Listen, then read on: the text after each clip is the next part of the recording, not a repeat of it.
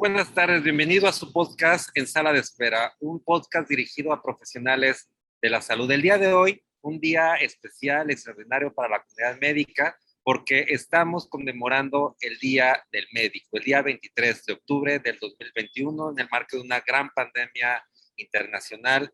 Y hoy nos encontramos también de manera muy importante y de manera alegre también en el Congreso Internacional de Ortopedia y Traumatología FEMECOT 2021 en la ciudad de Monterrey.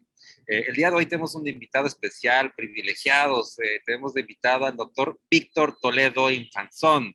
Él es médico eh, con la especialidad en, en, ortopedia y traumatología, con un currículum extraordinario. Además, ha sido presidente de esta gran federación de ortopedia y traumatología que agrupa a, a la gran mayoría de los ortopedistas del país. doctor Víctor, primero, bienvenido. Muchas gracias por aceptar la invitación. Muchas gracias.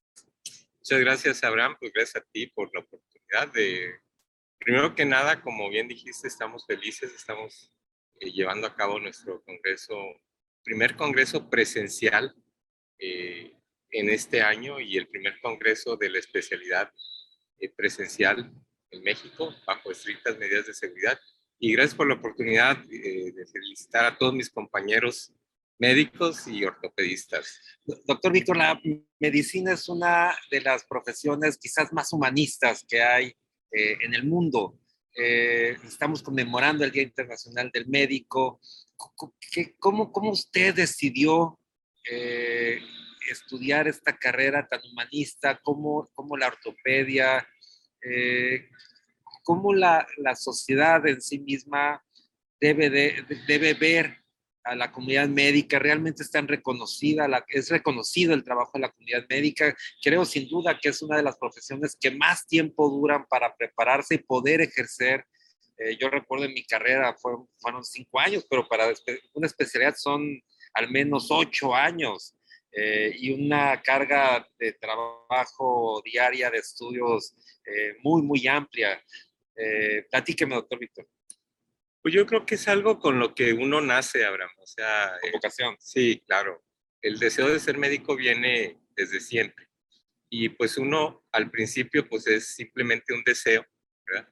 Pero ese mismo deseo se va transformando conforme uno se va adentrando en la carrera.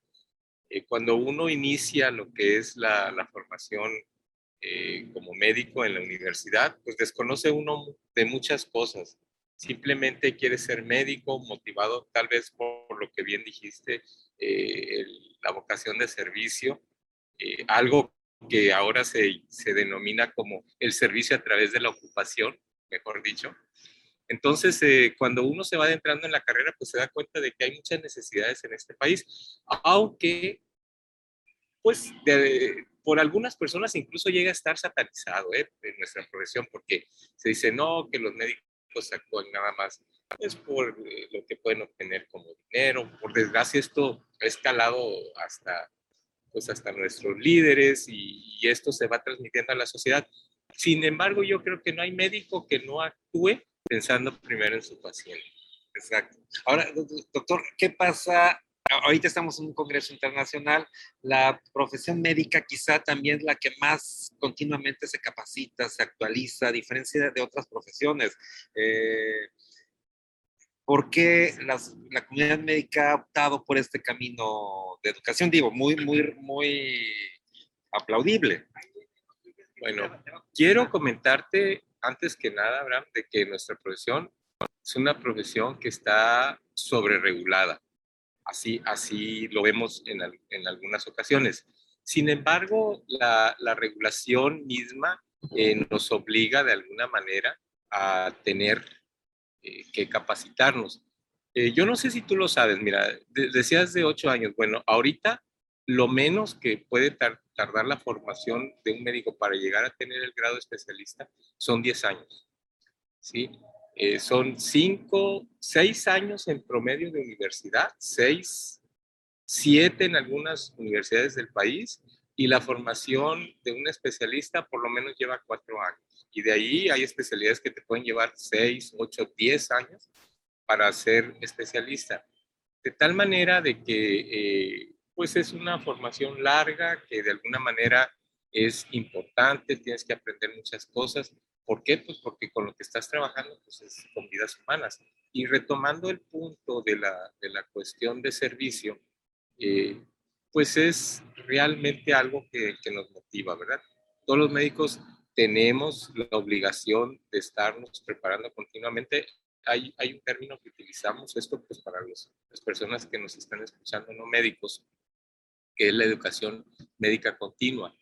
Y de igual forma tenemos que cumplir con un mínimo de horas para poder estar dentro de esa regulación que marca incluso nuestra legislación.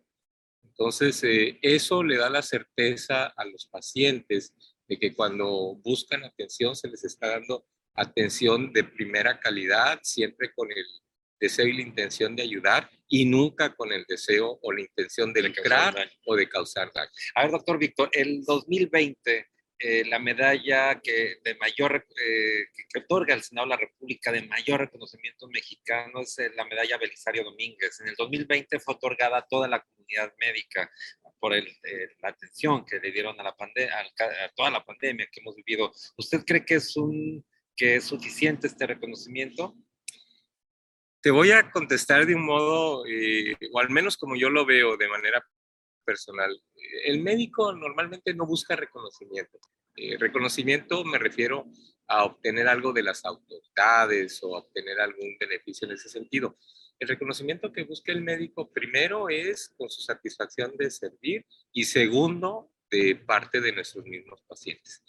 Entonces, sin embargo, creo que eh, el esfuerzo que se ha hecho y que se sigue haciendo, porque pues, la pandemia no ha terminado, eh, ha sido pues difícil de enfrentar y hay muchos eh, compañeros que desgraciadamente enfermaron y muchos también que desgraciadamente perdieron la vida en, este entorno.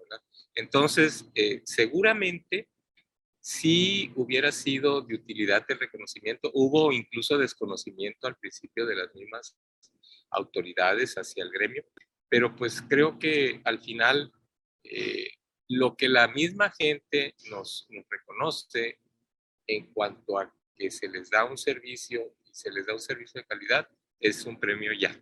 A ver, doctor Víctor, dos preguntas más. Una, si tuviera una varita mágica, de, eh, digo, con la experiencia que usted tiene, ¿qué pediría para que los médicos trabajaran de una manera adecuada, satisfactoria? ¿A qué le falta a la comunidad médica? Si tuvieran una varita médica, ¿qué pediría? Si hablamos propiamente de la práctica institucional, prefiero a la que se da en los hospitales públicos de, todos los órdenes, eh, yo creo que lo que falta es canalizar adecuadamente los recursos y con eso poder hacernos de instrumentos y de herramientas para dar una mejor atención. Eso es lo que yo eh, buscaría, gestionar mejor los recursos para que se utilicen en cosas que realmente impacten en nuestra sociedad. Tal vez no el equipo más caro, tal vez no eh, los medicamentos más sofisticados, porque hay que hacer análisis eh, de costos, hay que hacer análisis situacionales de los problemas de salud de pues de los diferentes sitios y en ese sentido me gustaría cambiar precisamente eso, ¿no? Que el médico tenga los recursos para poder dar la atención adecuada y la atención de calidad que nuestros pacientes merecen. A ver, va, va, a ser otra más, porque eso ya nos dio más materia. El, ¿Qué mensaje considera que tiene que tener la comunidad o los pacientes, el público en general, eh, de, en relación con el paciente, ¿usted cree que, lo, que hoy en día el médico lo siguen viendo como hace 50 años, donde era una parte elemental de una familia, el, médico eh, de cabecera? ¿O, qué, qué, qué, mensaje tendría que dar a la comunidad médica de, de cómo mejorar o cómo debe de ver a la comunidad médica hoy en día? Pienso yo que si nos involucramos con los pacientes, si conocemos de sus problemas, si, si estamos al pendiente de ellos y creamos una relación médico-paciente adecuada, vamos a, a, ser revalorados como profesionales.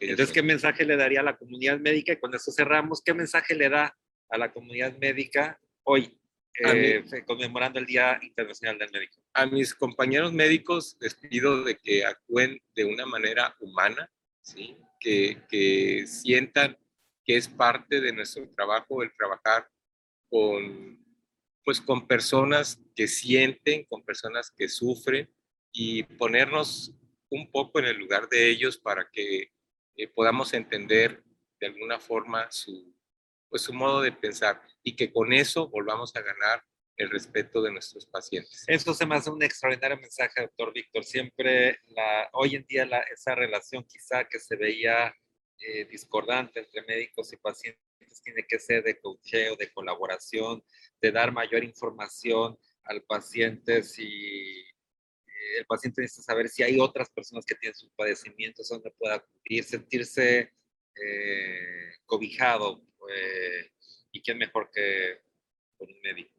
Fíjate, Abraham, que en estos tiempos eh, modernos, así podríamos decir, pues, que, la información está al alcance de todos y a un clic de distancia, pues yo creo que es bien importante orientar al paciente, ¿sí? Porque si nosotros educamos al paciente, él lo va a agradecer, pero hay que conducirlo y hay que conducirnos de una forma adecuada para que el paciente salga adelante de sus problemas.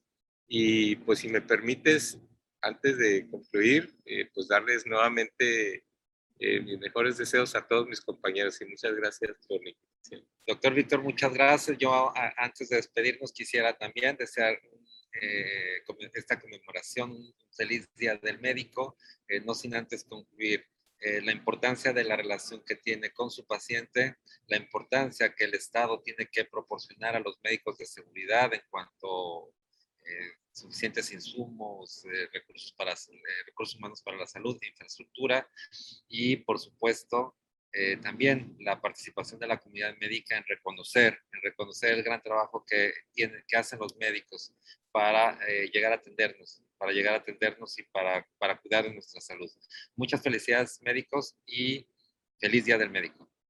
Muchas gracias, gracias, Abraham, y pues reitero el mensaje. Muchas felicidades a mis compañeros. Gracias.